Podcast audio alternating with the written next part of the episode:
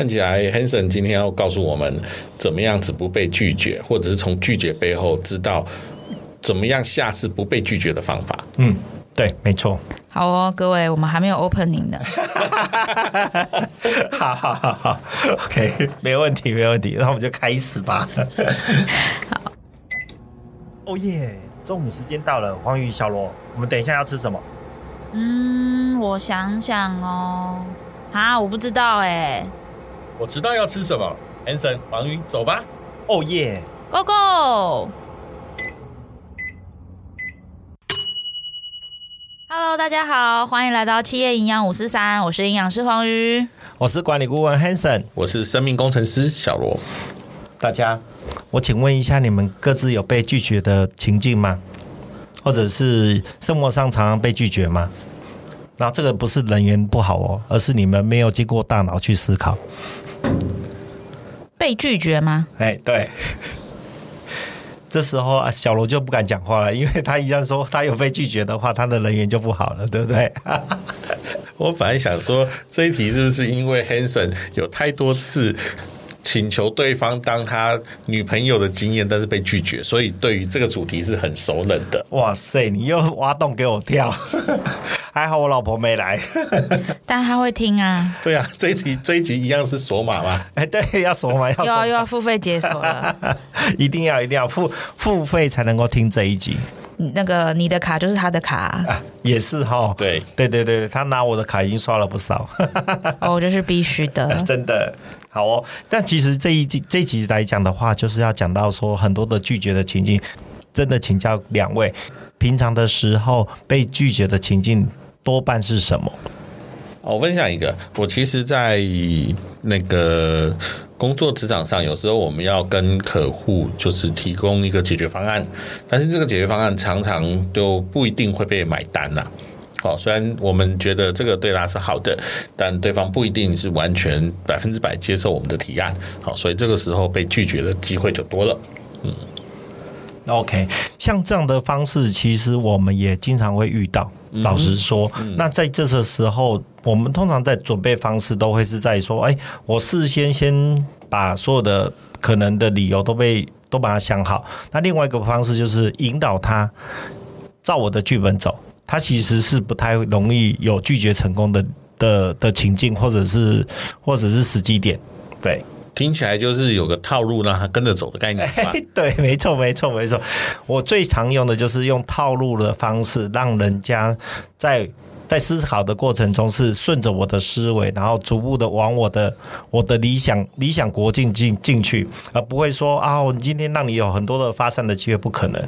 对，甚至于我们用一些那种小小技巧、小。小 paper，然后让他觉得说，哎，怎么怎么讲到最后莫名其妙的，我就我就买单了，他连拒绝的时间都没有。嗯，对。但这个不是我们今天要讲的讲的一个目的，那个是在下下集的时候，我们会再才会再才会再讲。对，直接预告就对了。对对对对对。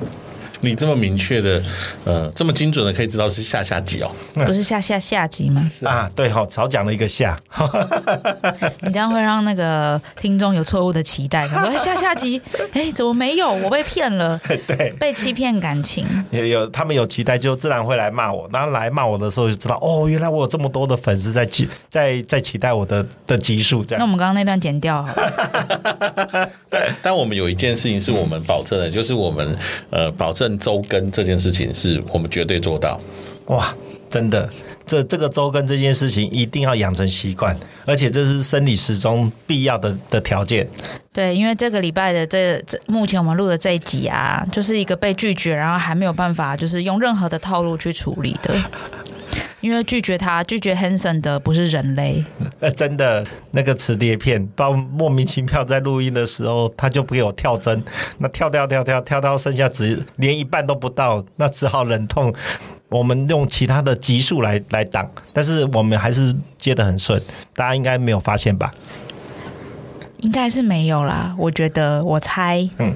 对，我想我还是要前情提要一下，让观众、让听众了解到底发生了什么事哈。是这样，就是我们原本已经录好了这一集，就是现在大家听的这一集，但是因为机卡出了问题，所以我们又回来录一次，重新再录了一次，为了不让它跳票，所以我们又重来录了一次。但我们每一集都是独一无二，这一集跟我们上一次录的绝对不一样，所以呢，我们的每一集都是值得玩味的。好哦，所以我们这集到底要讲什么？好，我们回过头来还是要讲讲拒绝的部分。如何当一个人拒绝你的时候，你应该要做什么样的处理？所以呢，我们要先把我们的心态建立好。那我问大家说，什么样的顾客对才是真正的顾客？有下过单的，有下过单的，嗯，会一直来骚扰你的，会一直来骚扰你的。好，还有吗？想太久喽。好，我给你嫌货的那种嘛？哎，对对对对对对对对，这个就是小罗，真的是我的肚子里面的蛔虫，难怪我肚子里面这么大，因为他这他这只也很大，我是纸片人呢。对啊，你在你在说他是你肚子里的蛔虫的时候，你有征求他的同意吗？我还装不太下，你这样会被拒绝哦。啊，真的。好，刚刚小罗帮我剧透了一下，就是闲货才是买货人。所以当我在销售的时候，或者是说我在传播我的 idea 的时候，或者我的想法的时候，其实如果当他来挑战我的时时候，通常这个来挑战我的人，我都会觉得我他是我的粉丝。原因是因为他有认真思考，才会。对我进行挑战啊！如果说是我讲完之后他默默无闻的人，那这个代表的是他可能左耳进右耳出，甚至于他连思考都没有思考，就可能就是觉得说，哎，反正他讲的都是对的，我就是照做就对了。但是这个不是我要的，所以呢，在你的任何的时机点，然后去挑战你的人，都是对你的产品或者你的想法是是有兴趣的。然后这时候你就要掌握时机。那我们如何掌握时机呢？底下有五点的部分，然后我会教大家说，你怎么样在这五点里面可以帮助你，然后去把你的想法真正传播给别人，或者是在销售的时候帮你制造机会。OK，那第一点就是什么？大家可以猜一下。第一点，嗯，对。反正小罗刚刚在笑，因为他已经看到我们的剧透，所以呢，我就直接讲了。第一点就是，我们一定要完整的倾听，就是听他对我们的问题，或者是对我们的产品有什么样的疑问或者是想法。这时候呢，你要听的时候，不要听他表面的。的质疑哦，你要想到说，诶，他是真的有需要吗？还是他他真的是在思考这个我们的产品或服务的时候，或我们的想法的时候，他是认真思考过才会有这样的一个问题。所以呢，专心听他对于你的产品或服务的一个想法或讲法的时候是非常重要的。那我怎么知道那是他随便讲讲，还是真心思考过后才说出来的啊？其实这一点来讲的话，我确实一直在在思考跟琢磨。那对我来讲的话，其实我真的有能够感受得到，那个感觉上有点像是直觉式的感受。当你他来提问题的时候，你心里面其实会有一种共鸣的感觉。哎，对耶，他讲的这个问题，我之前有没有想过？当他有想过的啊，当你自己有想过的时候，事实上你可以很快的回答他，这是没有问题的。但是他提到的问题是你自己没有想过的时候，这个也是一个。在挑战你的时候，帮助你说：“哎，你把如未来如何把事情想得更周延？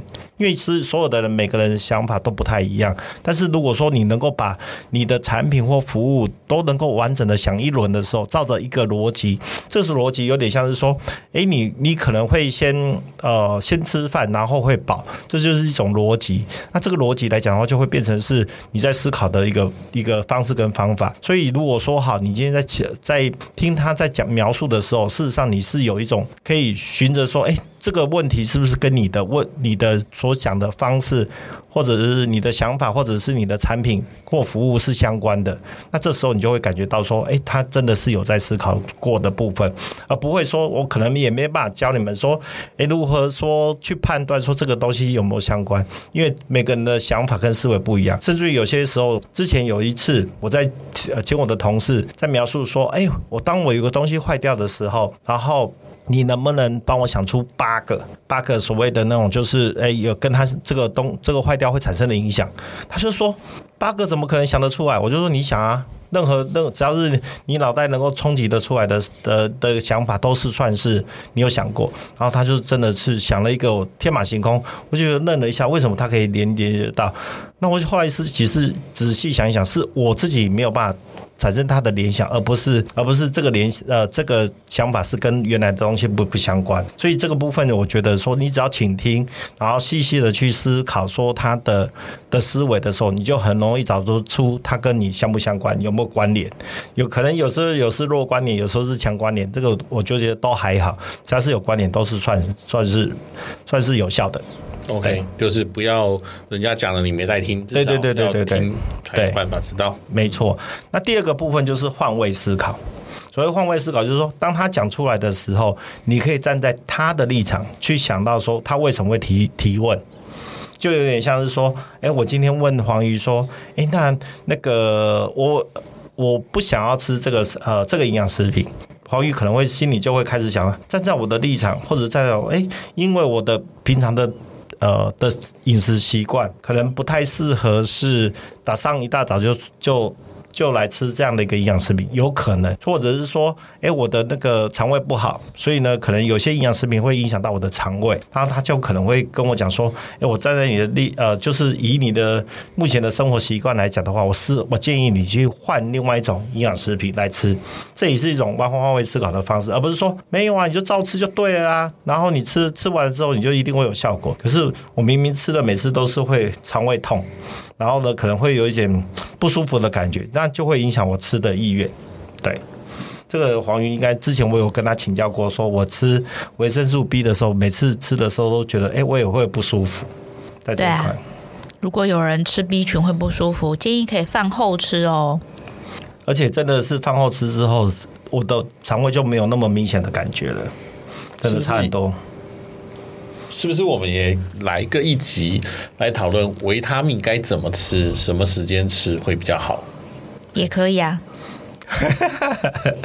我觉得，我觉得很多人都会吃一些保养的东西，但或许有它适合的时间，然后以及正确的适量的方法。我觉得或许我们可以有一集来讨论这样的一个内涵。嗯，我觉得不错，而且。当我们要来讨论这个这个的部分的时候，其实就会扣住到我们下一个下一个那个就是的主题的部分。我所谓主题就是刚不是讲说，哎，我们闲货才是买货人，我们有倾听，然后有换位思考，可是呢，还有一个是叫做理清现况。然后就是理清现况的时候，是梳理一些客户没有说出口的。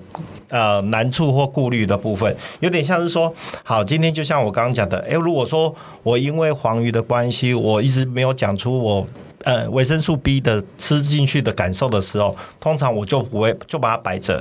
然后呢，黄鱼在跟我讲的时候，我就会说，啊，没有啊，我都有吃。其实事实上我都没吃。但这样的话，就是一些没有说出口的一些难处或顾虑的时候，可能会有一些问题。所以我们也要观察一下，说有没有可能一些。难处的部分是讲不出来的，那讲不出来的部分，我们可能要要帮他考虑到，或又或者是说，可能是因为家人关系啊之类的，所以这个就是一个理清现现况的部分，这是第三个的部分。然后，当我们倾听了，我们也换位思考了，我们也理清现状的时候，下一个就是要给人家回应。其实我以前在当 IT 主管的时候，我最讨厌一件事情是什么？就是你讲你的，那他就是一直点头，嗯嗯，好好，知道了。没有，因为其实以前的 IT 啊，我嗯，因为我是当 IT 主管，所以我底下的呃都是工程师，都是技术人员。通常他们会跟呃我们的呃应该是说同事们，然后跟他讲说，哎，你这个的呃你这个东西，你跟我讲说你现在目前遇到什么问题，然后呢你现在做着什么样的动作，然后之后呢就会我的工程师就不太会给人家回应。不知道为什么跟人家要的一堆堆资讯之后还不给人家回应，那不是当把人家当白痴吗？所以这个部分我会在当主管的时候，我就会强非常强调，你如果说没有要帮人家处理，那或者是你不能帮人家处理，你千万就不要一直要跟人家要东西。但是你要的东西一定要帮人家处理，或者是给人家回应说，诶，这个部分我能不能处理？就算不能处理，你也要跟人家讲说，诶，因为我现在目前来讲还不知道。什么样的因素，或者是是属于其他部门的权责，所以我不方便告诉你怎么做。那你还是要跟其他部门请教，不是跟人家要一要之后说啊，没有，这不关我的事情。我觉得很多做技术的人都通常都会有这样的一个问题，所以其实我在给予回应的部分都会通常都会要求说，你可以晚回应，但是你一定要回应。然后呢，还有一个是过程也是一种结果，而不是你要等到结果真正有有做到一个程度的时候，你才要给人家回应。我觉得这一件事情是我还蛮要求的。哎，我的问，我刚刚有个题我没听懂，所以意思是，呃，你跟你的员工要了一堆的资料，然后员工也提供给你了，但是你也不告诉员工到底为什么要要这么多资料，然后员工就莫名其妙。对，因为其实，在这一块来讲的话，就是我们的。员工呃，应该是我的工程师去跟人家要了一堆资料。那当然人人家是因为有求于我们的工程师帮他解决问题，他他就会觉得说，那我要跟你要一些状况才能够分析嘛，才能够知道你发生什么状状况。就要了一堆之后，他自己说他不会，他就把它摆着。这这人好像感觉让人家觉得说，哎，你跟我要一堆，到底你会不会解决？然后又或者是说，你是不是把我当当笨蛋或当白痴，然后就就不帮我解决？然后但是都没有任何的回应，这个是我觉得还蛮不好的地的部分。竟然会有这种人哦，要了资料，他跟人家说不会，那干嘛要？哎，对啊，应该是说他经过判断之后，他连回应都不给人家回应，就是直接摆着，他也不会跟你讲说他不会。就是一个石沉大海的感觉，就是他要了，但是没有任何回应。对，然后我也不知道到底结果怎么样，是，所以客户会莫名其妙。对，这其实我觉得就是有借有还，再借不难嘛。哎，对，有借有还，再借不难。对，没错，没错，没错。所以其实，在这一块来讲的话，将当我们要给人家一些良好的互动的时候，那你跟人家良好互动，人家才会就像刚小罗讲，有借有还，再借不难嘛。我们不一不一定每次都是我们提供人家协助，有时候我们也需要别人的协助的时候，你当然就要给一些好的回应，这是一个很必要的一个维持关系的一个方式跟方法。对，所以其实，在管理上可能就会预定一个暗号，嗯，或者是一个编号，就是客户给你一些问题需求的时候，或者他要给你资料之前，我们就先立案。对，哦，所以像那个市政府不都会有什么那个那个叫什么专线的嘛？哈，所以你如果打进去了，他就给你个暗号，然后之后你就可以用这个暗号去追踪状况。他既然立了案，他就不会不回了。是啊，没错。所以在这块来讲的话，就是需要也有一些。回应给人家，那才人家才会知道说你到底行不行，会不会，然后有没有收到我的声音之类的。这很重要。就像一开始的时候，我们就说这个题目是不是因为 Hanson 被拒绝了很多次，才有这样的题目？但是 Hanson 也没有回答我啊，所以 这个要避而不答，因为这是牵涉到人生的那个。呃，议题的部分，而且这有生命安全，这个可以拒绝回答，这可以。对，好，那我们再想要回到我们的主题，就是第五个，当我们有一些呃人家的一些问题上来的时候，你要能够针对能够他们的提问，然后吸收消化之后，然后再去针对他的提问。来做一个理清，那就是一个叫做主动提问。主动提问还蛮重要，问对问题可以帮助你行销，也可以帮助你做管理。所以呢，你如何做提呃问问对问题，这个对我们来讲的话，在在人生上面都是非常重要的。有时候真的是用问题来回答问题的时候，你会产生很好的效果。所以在这块来讲的话，就有点像是说像。呃，有点像小罗好了。小罗现在就是当初在在结婚之前有多少个女朋友？来，那你如何来回答我？我觉得这一集实在太奸诈了，有因为有人身上的安全，是是是，所以我我想我也就不回答了。哇，但是我感感谢你的主动提问，哎，对，这个不错，这个不错。所以呢，你看，我经我这样问之后呢，小罗以后就不会再有这样的问题，因为他知道说以后还会再反射到他的身上。对，不过他他刚刚已经回答我了，你知道吗？对啊，就是他没有回答的时候，就代表大于一以上的答案呐、啊。哦，这是一个逻辑问题，对不对？有道理，哎，有道理哈。嗯、好，所以呢，当我们有前面几个几项的方式，在被拒绝的情境里面，可能会有一些前奏。那这些前奏的部分，就是用刚刚那些方式来去做回应。如果说你用那前面那几个方式来回应的时候，你还会。还最后还是得到一个拒绝，我们还是有方法，因为前面的东西呃前面只是一个技巧，一个回应的方式跟方法而已。可是如果说当他人家直接拒绝。给给你一个据点的时候，那你要怎么样去回应？等一下还是有五个技巧可以帮助你，然后来回应你的拒绝。那回应拒绝不代表说回应完之后一定会成功，但是这个可以降，可以提升我们销售或者是传播我们的想法的成功率的部分。听起来是很重要的方式。对对对对对，一定很重要，不然我不会讲，好，对不对？嗯嗯。好，第一个就是直接法。什么叫直接法？如果说好，今天人家直接拒绝你的时候，那我们就看就可以。利用一些将计就计，我就认同他的直接啊。那如果说，六举例来说，像没有预算，那或者是买不起的时候，那你要怎么办？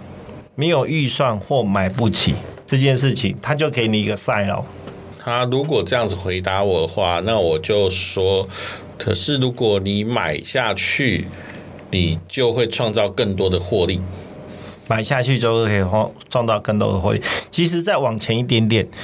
当他说没有预算或买不起的前提，是因为他想买，只是他没有钱。嗯，那所以没有钱的时的这个逻辑来看的时候，就是代表他原本有这个需求啊。嗯，所以呢，我们就要跟他讲的是说，你就是因为这样，你才要买这个东西来帮助你去解决你的问题。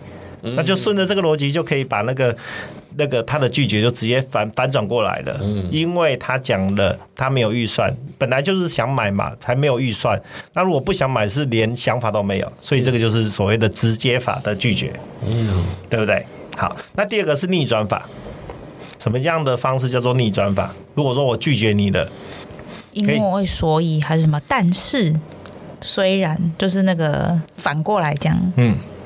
有点类似像这样，就是说，呃，当他直接拒绝你的时候，然后我们就说，哎，你讲的非常对啊，就像说，哎，我觉得你的黄色不好看，然后我就说，就是因为你的黄色不好看，所以呢，我们才会引起你的注意，然后呢，因为黄色不好看，才会觉得说，好像这就是跟人家有特别的。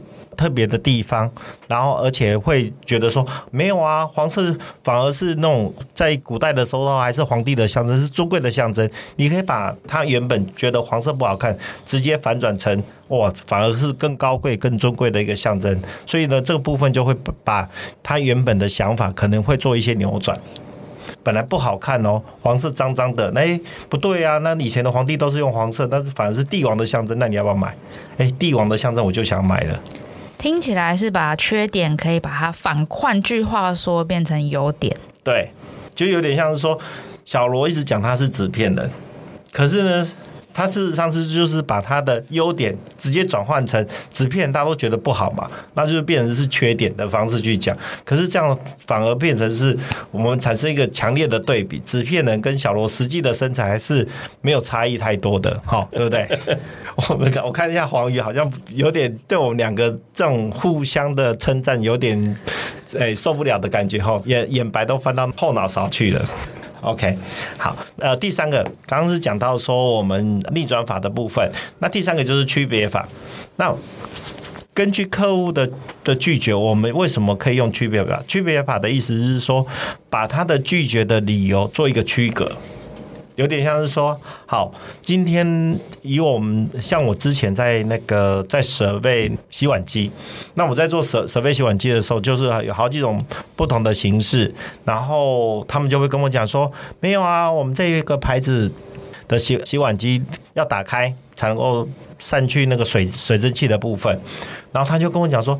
这个山区这个水蒸气的部分，在我们的市场上也是一种主流，他就很快的把我对他的拒绝变成是一个市场的区隔，所以呢，他就会直接介绍，可能会就是在想去想另外一种方式来去买那个就是洗碗机的部分，所以在这洗碗机的部分，他就很快的就把我的的一些拒绝的理由，然后变成是一种市场的一个主流或者是一个条件，甚至于它是是一种产品的一个设计而已，它不会把我变成是一个缺点这样的一个方式。所以其实用区别法的方式，也可以让你的在销售的过程中有一种跟人家不会觉得说，哎，这个是一种应该要被列为一种理由的一个方式。那第四个，第四个是迂回法。那当然有想可以想象说什么叫做迂回法吗？迂回不是就是打高空，都打就是都在外围叭叭叭一直讲，都没有要去讲正正中间那个最关键的问题。对啊，是这个意思哦，就是。大概就是顾左右而言他啊，对对对，对，对，你跟我说，哎、欸，这个东西我觉得这个东西不适合我，然后你就讲到其他的。哦，今天天气真的不太不太好哎。对呀、啊，对，湿湿冷冷。明明说好这台车子明明就很小，然后就是一个一百五十公斤的的大胖子，然后针对这个问题的行李箱还是蛮大的。我想说，那那个一百五十公斤跟行李箱还是蛮大，就意思就是说，你买了这台车之后，你就坐后面就对了。对，就是坐行李箱。所以这个就是一种迂回的方式，把它绕过去，然后不要正面回击。那因为其实可能这些东西我们在评估上面对他来讲只是一个。透过一些小方法，或者是有一些替代方案，它就可以解决了。甚至于它就是，哎，明明可能它只有预算，就大概就是这些。那我们就是用一种迂回的方式让它忽略。对于我们的产品，我们还是有信心，它是可以使用的，可以帮助它解决问题的，这样就可以了。迂回法感觉很很常被运用在政治人物的身上。哎，对啊。常都是啊，你问他 A，他打 B。对啊，然后听起来他就煞有，好像听起来是很有道理，但是仔细想说，你到底在讲什么？这个会不会有类似双标的感觉？他们会不会是有时候必须要这样子的回答？因为我常我我有时候会这样想，就是比如说，我是因为政党需要我站在这样子的一个角度去看事情。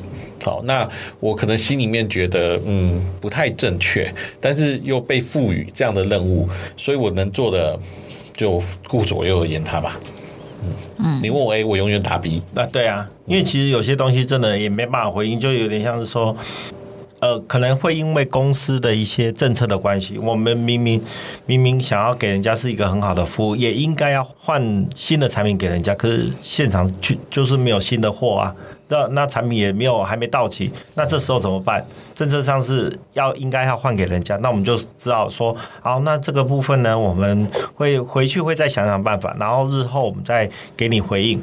那这就是也是迂回的一种，这是在我们客服的话术里面还蛮常用到的。有道理，就是不再面对了。我们不会不再面对，而是说我们先有时候我们中国人有一句话叫“事缓则圆”，所以我就过一段时间再回复他。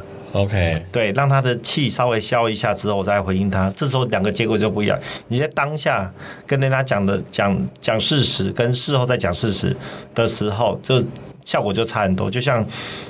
小罗的老婆，你老婆红灰桃为西村，那你在跟他在讲跟他讲事实的时候，讲真正的理由的时候，你会有时候还是要顾虑一下嘛？他现在的心情根本听不下去，对不对？对，我有听过大嫂特辑，我知道安泰做是很重要，对，要适时的看风头、看风向，嗯，对对对对对对，这非常重要。所以在这样的。的节骨眼上也适合使用迂回法是吧？哎，哎，这个不要说是我教的哦。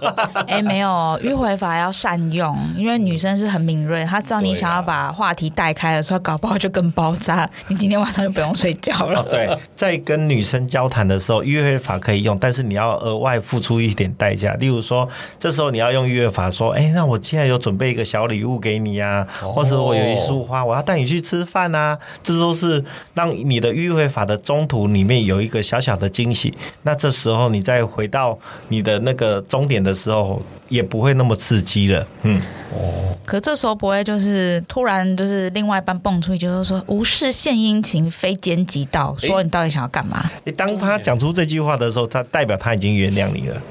哦，好像对耶，对，好，对对，果然是安泰做转，果然是套路大师，套路大师。所以大嫂如果听到这边，其实也很清楚，有好多种方法，都是 Hanson 平常就在练习，所以要多多听 VP 零三。好，那第五个最后一个方式就是追问法。你当你用尽各种方式的时候，他还是没有办法讲出他为什么拒绝你的原因的时候，所以你还是然后想想尽各种办法，先预设他可能拒绝的答案，然后呢问他说：“你是不是因为颜色？你是不是因为预算？你是不是因为这个规格不符合你的需求？”那透过这样的一个方式来去追问说。他到他真正拒绝的理由是什么？因为就我的工作经验里面来讲，只要能够他讲得出真正原因，我们通常都有得解。如果除非说啊，我们就是天生没有所谓的什么啊乳白色好了，那这个颜色呢，哦，公司就是停产的，你要要也要要要也找不到。那甚至于其实也不能，这个颜色有点太简单，因为你现在找不到的时候，我公司没有，就就去外面找就好，或者是调色就可以了。那也也是可以解决，就是有一些可能天生的规格没有办法符合或满足的时候，那就没没有办法。所以你一定要追问到说你自己真正了解他拒绝的原因，然后如果说哎，这个真正的原因他。讲出来的时候，你一定都有的解。我通常百分之九十九点九九九九九六个四个码的九哦，都还是有的解。所以这个部分呢，我觉得一定要追问到底。那如果追问的到底的时候，人家也会也会感受到你真诚的心，然后进而来去跟你买，或者说这次没买，下次也会跟你买。OK，哎、欸，我想问一下 Hanson，所以这五个方法适用于在追女生身上吗？好好说话哦。这件事情呢，我觉得，哎，小罗，你听完之后，再再回到你二十岁的时候，在追女生的追你第一任的女朋友的时候，你觉得会不会很好用？其实我觉得关键在于你是不是真心的喜欢对方。好啦好啦，我们这集就不要再让两位互相伤害，不然我怕我等一下就要那个就要叫救护车了。OK，好。刚用了迂回法，我觉得你用的不错。我觉得你真的是有有也是过来人的经历。好好，可以了，可以了，到这边，不然这一集又要剪不完了。好，好，我们这一集到这边啊，Hanson 跟我们分享了，就是要怎么以拒绝这件事情呢？有哪它的关键是什么？然后还有拒绝的应对应的技巧，那可以请 Hanson 帮我们。整理一下重点吗？好啊，第一个步骤就是一定是闲货才是买货人。当他人人家对于你的想法或产品产生挑战的时候，这代表他真正想买，想买才会嫌货。然后这是第一个部分。然后所以你可以用刚刚讲的五个步骤。来去创造你自己的机会。第一个就是请请听，第二个是换位思考，第三个是理清现况，第四个就是给予回应，然后第五个就是要主动提问。好，这是第一个部分。那第二个部分就是说，当他真正还是拒绝你的时候，你也要有一些拒绝的。对应的技巧包含说，我们第一个要用直接法，第二个是逆转法，第三个是区别法，第四个是迂回法，第五个就是追问法。那你用这五个方式的话，就可以降低或者是扭转被拒绝的情境。好，我们谢谢 Hanson 在这一集教了我们很多怎么样跟另外一半太做相处的一些技巧，这样总共有十点，大家要记起来哦。那如果大家有在职场上或是工作上有什么很好的拒绝处理方法，或者是在跟另外一半相处有什么很棒的拒绝处理的方法，也欢迎跟我们分享，传授给我们两位。主持人哦，好，谢谢黄瑜给我们的机会。这一集的来讲的话，就是说，当我们安泰安泰做安得好的时候呢，我们通常都可以睡得很好的觉。可是呢，天有不测风云，然后人人不人生不如意的的情境有很多。那人生不如意的时候，我们通常其实我都不太能够睡觉，原因是因为我都会做噩梦。王宇，我想要问一下，是说，当我没办法睡好觉的时候，有没有什么好的方式？就例如说，以前我听说，哎，我只要运动，然后脑袋就会，哎，脑飞哦，多巴胺啊，多巴胺，对对，多巴胺就会分泌。那我可不可以在睡觉的同时，也补充一些营养素，然后让我可以不要那么难睡觉？好哦，你今天这个许愿的主题非常的大，所以呢，我个人已经决定要把它分成两集。下一集会先跟大家分享的是，就是睡觉这件事情的重要性。为什么人要睡觉？为什么可以不睡觉吗？再来的话呢，在下下下集才会跟大家分享，如果今天想要睡好觉，在饮食上面我们可以做什么样子的事情。太好了，这是我非常非常需要的集数，这样。听起来你很常没办法好好睡啊？对呀、啊，因为我都会想到小罗跟他老婆的相处相处的情境，我会替他担忧，然后进而睡不着觉。哎呀，我先不是说被太做那个直接就关在门外这样啊？对呀、啊，小小罗被太做关在门外，导致他都他都去买鸡排，你看都是变成纸片人了的。所以这边就是。我们欢迎大家小额赞助小罗，让他从那个瓦楞纸可以变成是宣纸。好哦，那我们这一集就到这边喽，那我们下集再见喽，大家拜拜，拜拜拜拜。哦，终于下班了，哎，Hanson 小罗，我们赶快去打卡了。等一下啦，黄宇，还有一件很重要的事情要说，马上追踪和订阅这个节目，才能第一时间收到频道的更新哦。也要在 Apple Podcast 跟各大收听平台留下五星好评哦。哦耶，棒棒！那 Hanson 小罗，我们明天中午茶水间见喽，拜拜。拜拜。